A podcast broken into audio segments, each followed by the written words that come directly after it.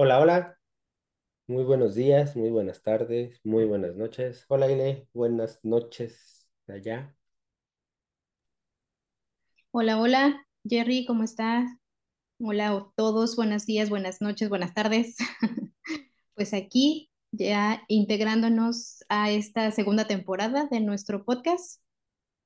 Sí, digo, nuestra primera temporada fue muy chiquitita y bueno, esta prometemos que va a ser mucho más larga y con los comentarios que nos ayuden a, a dejarnos, pues la iremos enriqueciendo eh, pues muchísimo, muchísimo más. Listo, pues vámonos de una vez a, a darle a nuestro tema de- del día de hoy. ¿Cuál- ¿Qué traes ahí? Sí, pues, pues a ver, mira, está como, suena interesante, un poco pensando en todo lo que actualmente está pasando en México, principalmente. Y pues el tema es em, creando tus propias oportunidades. Entonces, pues a ver, vamos Ok. a, a ver qué, qué onda con este tema, de qué se trata creando oportunidades de éxito, ¿no? Yo diría, considerando, por ejemplo, ahorita eh, decía que en México está como el boom en cuestión del sistema educativo, porque, pues bueno, como tú sabrás, Jerry, eh, la nueva reforma educativa pues acaba de arrancar justamente en agosto de este año. Todos los niños de educación básica empezaron con un nuevo plan de estudios. Y pues bueno, ha sido muy eh, político el, el nuevo, la entrada, digamos, de este nuevo plan de estudios, porque pues bueno, ha habido muchos grupos, entre ellos los padres de familia o algunos profesores, que no están de acuerdo con el planteamiento de los nuevos libros de texto. Em, sin embargo, pues bueno, eh, desde una perspectiva eh, de la pedagogía, de la psicología educativa, pues bueno, yo lo que puedo ver al revisar los materiales es que tiene una visión distinta de lo que tradicionalmente durante más de 20 años se había realizado con la educación, en donde si, se privilegiaba mayormente eh, solo memorizar todos los contenidos de los libros de texto y los libros de texto, eh, si, si ustedes recuerdan, ¿no? De lo que ustedes aprendieron en su momento, eran libros cada vez más pesados, más grandes, con muchísimas hojas de información y de texto. Entonces, el, el punto eh, que se hizo de reflexión y de actualización, pues justamente considera ahora ¿qué tanto vale la pena para el aprendizaje de los niños el que solamente les pidamos que acumulen información, que memoricen absolutamente todas las reglas gramaticales, las operaciones, etcétera, ¿no? Entonces, digamos, en, síntesis, para no hacerlo tan largo, la, una de las diferencias con la nueva reforma educativa tiene que ver con que ahora los niños van a aprender a ejecutar y a utilizar el conocimiento que sabemos que desde 20 eh, años hacia acá, gracias a la tecnología y al Internet, pues bueno, tenemos acceso ya a mucha cantidad de información que está pues en la web, ¿no? Tú como papá, Jerry, ¿tú cómo, cómo ves? ¿Qué, ¿Qué, piensas al respecto de esto? ¿Qué, ¿Qué les han dicho en la escuela? ¿Qué han escuchado? ¿Tu experiencia?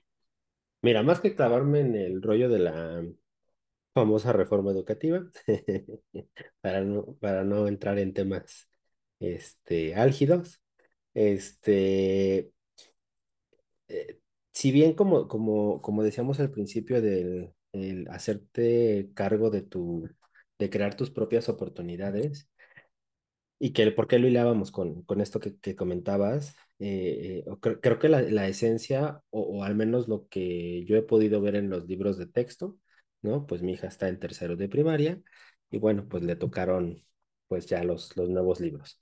Pero coincide con, con, algo importante que tú decías, ¿no? En cómo, independientemente de mucho contenido que traiga, creo que lo bueno de esa parte, porque no tampoco, no, no, no, no todo es malo, pero lo, lo bueno es justamente esa esencia en donde vas a hacer que el niño aprenda, ¿no? Y, y vas a hacer que el niño eh, empiece a responsabilizarse justamente de crear sus oportunidades, ¿no? Este, aquí estaba revisando, este, pues de los últimos libros de Stephen Covey, Grandeza para cada día, revísenlo.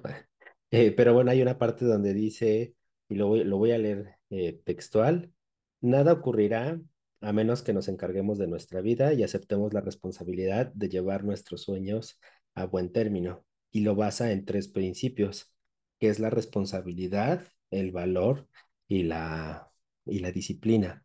Y que justamente, si hoy tomamos como referencia lo que decías de, esa reforma, pues lo que busca en los, en, en los niños es, es, es justamente cómo no solo los haces que vayan haciendo las cosas mecánicamente, sino que vayan razonando. Y sí, ¿no? Recuerdo uno de los ejercicios que viene ahí en el libro es esta semana o es hoy nos toca desarrollar este tema. Y es todo lo que viene. Obviamente aquí es muy importante, entra pues el profesor, la profesora, donde va a ser guía para, para que los niños vayan explorando esas oportunidades, ¿no? Más que enseñarles literal como tú lo decías, ¿no? Eran pues ya enciclopedias bastante chonchas, donde era repetir prácticamente y memorizar pues lo que, lo que ahí venía sin analizar, sin detenerse a, a pensar, ¿no? Y si lo contrastamos también con lo que sucede, eh, pues, pues en un sistema de educación eh, público, digo, no, no, no, no, no quiero generalizar, pero creo, creo que va muy enfocado eh, eh, y que también en algún momento, en alguna plática que teníamos ahora que, que andabas por acá en México con algunos de, de, de, tus, de tus, amigos, que decían, ¿no? Que, prácticamente la educación estaba basada en proveer de mano de obra a las fábricas hace muchos años, ¿no? En la revolución industrial. Y sí, ¿por qué? Pues porque no había mano de obra calificada para que pudieran operar las máquinas que, que a su vez iban a producir muchas cosas en masa. Hoy la realidad con lo que tú dices, pues es muy diferente. ¿Por qué? Porque estamos en una era de la información, que hoy la información afortunadamente ya no es el problema, hay para aventar para arriba y sacarlas de todos lados, y que justamente ahora el reto es, ¿qué haces con esa información que ahora tienes, que, que ahora tienes a tu disposición, pues literal, ¿no? En la palma de tu mano, en tu casa, en donde andes, tienes, tienes acceso a toda esa información. Y justamente es en él cómo buscas y cómo consolidas esas, esas oportunidades, ¿no? Y creo que si nos vamos desde un ejemplo así básico, ¿cuántas compañías en la pandemia tronaron por no adaptarse? Pero cuántas compañías incluso se hicieron mucho más fuertes y que, por ejemplo, ¿no? Las famosas dark kitchens, que aquí en México proliferaron muchísimo, fue un boom. Hoy algunas ya cerraron, pero hoy es un hecho que varias siguen funcionando y funcionan muy bien, ¿no? Donde únicamente su negocio es en línea, ¿no? Y así, N cantidad de negocios. Pero cómo vas buscando justamente esas oportunidades y te vas adaptando eh, al, al, entorno, ¿no? Mencionaba, ponía yo el ejemplo de, de, la, de la, educación universitaria eh, pública versus eh, la, la, la, privada o por lo menos de las escuelas eh, o de las universidades privadas eh, más con, con, con, mayor renombre aquí en México, pues uno de los enfoques principales es que los alumnos salen a crear sus oportunidades, ¿no? Versus normalmente en la escuela, en la universidad pública, que ambos venimos de universidad pública, pues al final sales a buscar trabajo, ¿no? Cuando creo que hoy es cómo te buscas tu propio trabajo, cómo generas más empleo. Entonces creo que son de los dos mayores contrastes en cómo creas oportunidades, no nada más en el empleo, pero en general cómo vas creando oportunidades hacia todos lados y que no nada más te quedas sentado pues a que llegue, pues literal, ¿no? A que lleguen a tocar tu puerta este, la, la suerte, ¿no? La suerte no va a llegar, la suerte la tienes que buscar con valor, con responsabilidad y con disciplina. Claro, claro. y además, Jerry, esto que, comentas me hace pensar en, en la lógica que hay detrás de todas las propuestas educativas, que es la creación de proyectos, proyectos sociales. Entonces, uno de los objetivos, digamos, de toda la, eh, pues sí, de todo el sistema educativo es generar proyectos donde los alumnos puedan utilizar esos conocimientos que ya hay. O sea, ya sabemos que hay información en todas las vías y medios de comunicación posible. Y entonces ahora uno de los elementos de la reforma educativa a nivel básico es esto. ¿Cómo generamos proyectos para que los alumnos usen ese conocimiento? Pero además, ¿de dónde salen esos proyectos, Jerry? Esos proyectos salen del análisis de su entorno, del análisis de necesidades, que eso justamente es lo que pasa en las eh, universidades, por ejemplo. En las universidades, tanto públicas como privadas, también se generan proyectos, pero hay una diferencia importante en la generación de proyectos, porque podría ser que en las universidades eh, privadas, dependiendo de las carreras, tengas un enfoque más económico versus un enfoque social. Entonces, por un lado, tú puedes decidir, según la disciplina en la que te encuentres, qué tipos de proyectos quieres abordar. Y ahí es a donde eh, se relaciona tu comentario de creando oportunidades para poder desarrollarte. Entonces, en las escuelas, en las universidades, se enseña eso. Hay, eh, por ejemplo, ¿no? en una universidad pública, eh, perdón, privada en la que laboré, justamente a todos los estudiantes se les enseña qué es emprendimiento y se les dan dos talleres de empleabilidad y proyecto de eh, laboral, ¿no? De creación de un trabajo. Y entonces, justamente en esas tres asignaturas, ellos identifican y analizan cuál es el contexto y en qué condiciones ellos van a generar algún proyecto que solucione o que genere oportunidades para esa comunidad o para atender esa necesidad. Entonces, ese es el enfoque que debería de tener no solamente la universidad privada, sino toda la educación, porque para, ese es uno de los fines con el cual fue creada la escuela. Como lo dijiste, necesitamos mano de obra. Ah, bueno, en su momento ese fue uno de los propósitos de la educación, pero ahora es, necesitamos generar oportunidades, generar proyectos para solucionar lo que actualmente está pasando en el país o en el mundo. Y ante eso, ¿qué se hace, no? Sí, pero fíjate, no solo va en el tema de educativo del buscar oportunidades, porque también es muy cierto cuántas personas no tuvieron la oportunidad de estudiar y hoy tienen unos impresionantes negocios muy exitosos. Ojo, ¿no? Que con el tiempo pues se han tenido que ir profesionalizando y pues al final le tuvieron que meter procesos y estructura para que ese negocio subsistiera a través del tiempo.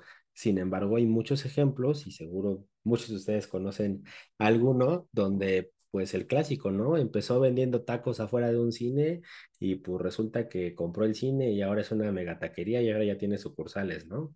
Este, entonces, eh, pero es justamente cómo voy buscando las oportunidades, cómo voy haciendo, pues literal, brecha, ¿no? Yo me, recuerdo que veía hace algún tiempo eh, un videito de esos, este, pues creo que era motivacional, no, no, no lo recuerdo bien, debe estar en YouTube, pero este, hablaba justamente de la diferencia entre un seguidor y un pionero, ¿no? Donde prácticamente el pionero, este, a lo que se refería, pues es aquel que literal, ¿no? No le da, o a lo mejor le da miedo, pero es el que va abriendo camino, es el que va explorando hacia, hacia algún lugar, no trae una dirección precisa, no trae una dirección pues ni siquiera correcta porque no, no existe, sin embargo, se va atreviendo a abrir ese, ese camino, ¿no? Y que normalmente, oye, sí, el riesgo es mayor, claro, pero también los beneficios de, de tomar esas oportunidades donde no las hay, pues puede ser mucho mayor, aunque puede que no haya ninguno. Pero bueno, si hay un beneficio, seguramente va a ser mayor que la recompensa que va a recibir el seguidor. ¿Por qué? Porque el seguidor pues llega cuando ya todo está hecho. Entonces, claro, el incentivo o la recompensa puede ser mucho menor. ¿Por qué? Pues porque ya hay una estructura definida, ¿no? Y podemos tener eh, muchos, muchos ejemplos de eh, tecnológicos, este, donde al final, este, esa persona que se decidió hacer algo diferente, pues hoy se está llevando grandes márgenes de, de, de utilidad. No quiere decir que a todos, ¿no? Creo que son contados los casos este, que les ha ido muy bien, pero justamente es cómo busco esa oportunidad y que no precisamente en esa primera oportunidad fue cuando fueron exitosos, ¿no?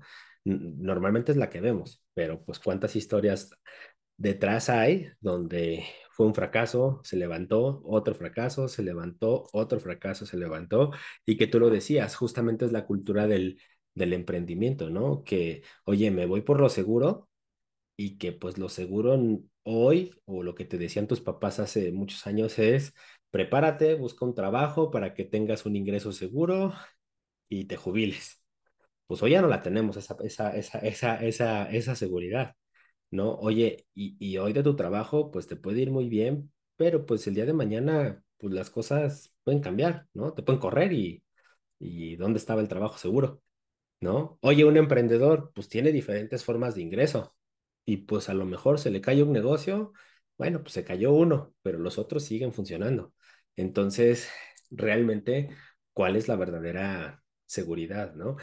Aquí creo que lo importante es cada uno de nosotros, eh, hoy creo que afortunadamente tenemos los medios y la información para poder justamente atrevernos a buscar esas, esas oportunidades. ¿Cuáles? Pues hay muchas, hay que buscarlas.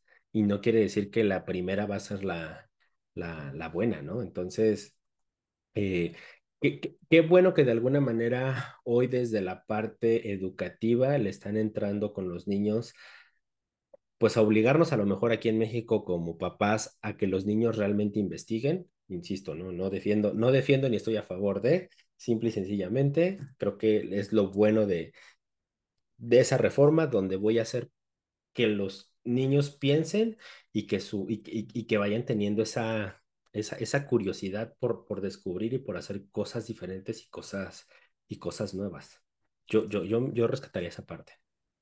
Claro, pero también fíjate que no solamente es eh, la posibilidad de crear cosas nuevas, ¿no? Y que utilicen el conocimiento, sino también es muy importante que desde niños aprendan los niños a hacer algo en pro del bien común, porque justamente eh, en, los diferentes análisis sociales y culturales de cómo es que está eh, pues la falta de valores, ¿no? En la humanidad, digamos, ¿a qué se debe?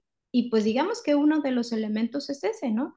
Que en muchos, eh, durante mucho tiempo se ha enseñado al individuo a ser justamente egoísta, a pensar solamente en él y solo en un crecimiento hacia él y hacia los suyos en pequeño. Y el punto es, ¿por qué?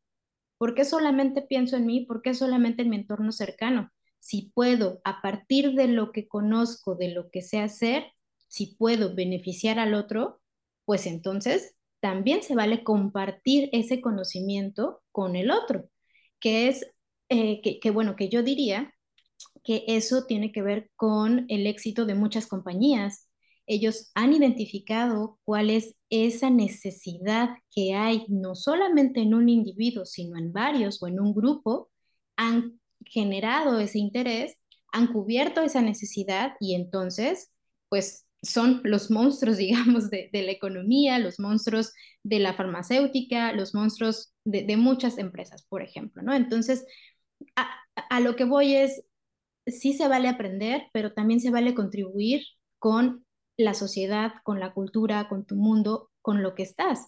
Porque siempre es también pensar en pro del mundo en el que te encuentras, ¿no? Y mira, creo que, creo que, digo, ya para, para ir finalizando nuestro, nuestro tema de hoy, eh, afortunadamente creo que hoy, hay, hoy muchas compañías, tú lo decías, se han sumado al tema de responsabilidad con la sociedad, ¿no? En diferentes ámbitos. Y que al final, por ahí, pues los detractores de las compañías te dicen, ah, sí, es para dedu deducción de impuestos. Pues si lo quieres ver así, sí, poquito, no siempre. Sin embargo, lo que es un hecho es que sí ayudan a mejorar el entorno, ¿no?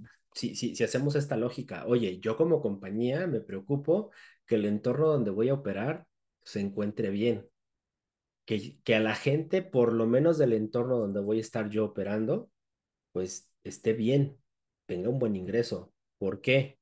Porque son los que me van a comprar. Oye, en la medida que me compren voy a obtener una mayor ganancia, sí, pero también es una seguridad que parte de esas ganancias las voy a seguir invirtiendo en esa comunidad. Entonces, oye, pues sí, claro, por supuesto que me interesa la sociedad, pero si no tengo lana, ¿cómo les ayudo? Entonces es muy importante y no es tan peleada una cosa con otra. Al final es para que yo pueda contribuir de alguna manera a alguna comunidad, necesito dinero. Para eso necesito que mi negocio opere. Para eso necesito que mis clientes vengan a mi negocio. Y si yo puedo ayudar por otro lado a mis clientes, pues claro, va a ser un círculo virtuoso en el cual vas ayudando a diferentes comunidades hasta que vayas llegando a una comunidad, a un estado, a un país, etcétera, ¿no? Pero creo que afortunadamente hoy las compañías ya llevan varios años haciéndolo e impactando positivamente en donde, pues en donde les toca, les toca operar o se atreven a llegar a, a buscar esas oportunidades a muchos, a muchos países. Este, pero bueno, creo que aquí lo importante es no nada más dejárselo al ámbito corporativo o al ámbito gubernamental, ¿no? Creo que desde cada uno de nosotros es nuestra responsabilidad responsabilizarte de ti, valga la redundancia, y a, ir abriéndote camino, ¿no? Trazar tu futuro responsablemente, abriendo tus propias oportunidades y beneficiando, por supuesto, a las personas que te vas encontrando en el, en el camino. Sí, así es, Jerry. Sí, coincido contigo. Y pues bueno, yo solamente compartir solo eh, un par de ideas antes de cerrar y que tal vez podamos continuarlas en otros episodios.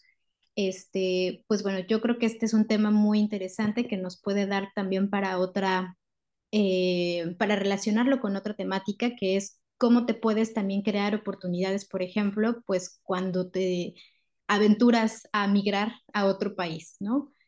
Necesitas casi reiniciarte en ceros y crear justamente oportunidades en un lugar en el que es prácticamente distinto al que tú estuviste durante mucho tiempo, ¿no? Es que También... nunca nadie ha dicho que las oportunidades solamente las tienes que buscar en una cajita, si la cajita o es una que está dentro de una cajota y así, ¿no? Claro, sí, crear oportunidades es lo de hoy y desde pequeños hasta el viejito, porque siempre tenemos todos algo que aprender en este mundo y algo que aportar a los demás. Y que justamente las escuelas eh, privadas tienen sus programas de intercambios estudiantiles, que uno de los objetivos es ir abriendo esas fronteras o, o ir rompiendo esas barreras a veces ideológicas que, que, que, te pueden sesgar cuando realmente puedes buscar las oportunidades en cualquier lugar. Claro, eso lo ofrecen las universidades privadas desde niveles de secundaria, de preparatoria, y te dan una oportunidad de conocer qué hay del otro lado del mundo. Pero también, por ejemplo, la UNAM tiene eh, intercambios académicos este, desde la preparatoria. También me acuerdo que, de hecho, uno de nuestros, de nuestros primos se fue eh, a Alemania en un curso de verano eh, mientras estaba estudiando en la preparatoria. Entonces, la verdad es que tener esas oportunidades, aprovecharlas y esforzarse por lograrlas, te abre las puertas a un mundo distinto. Pero depende de ti. Nadie lo va a hacer por ti. ¿va? Exactamente. Todo pues, es responsabilidad y decisión propia. Pues hasta aquí llegamos el día de hoy, Jerry. Muchas gracias, Chile. Nos, Nos vemos, vemos la en la próxima. Bye. Bye.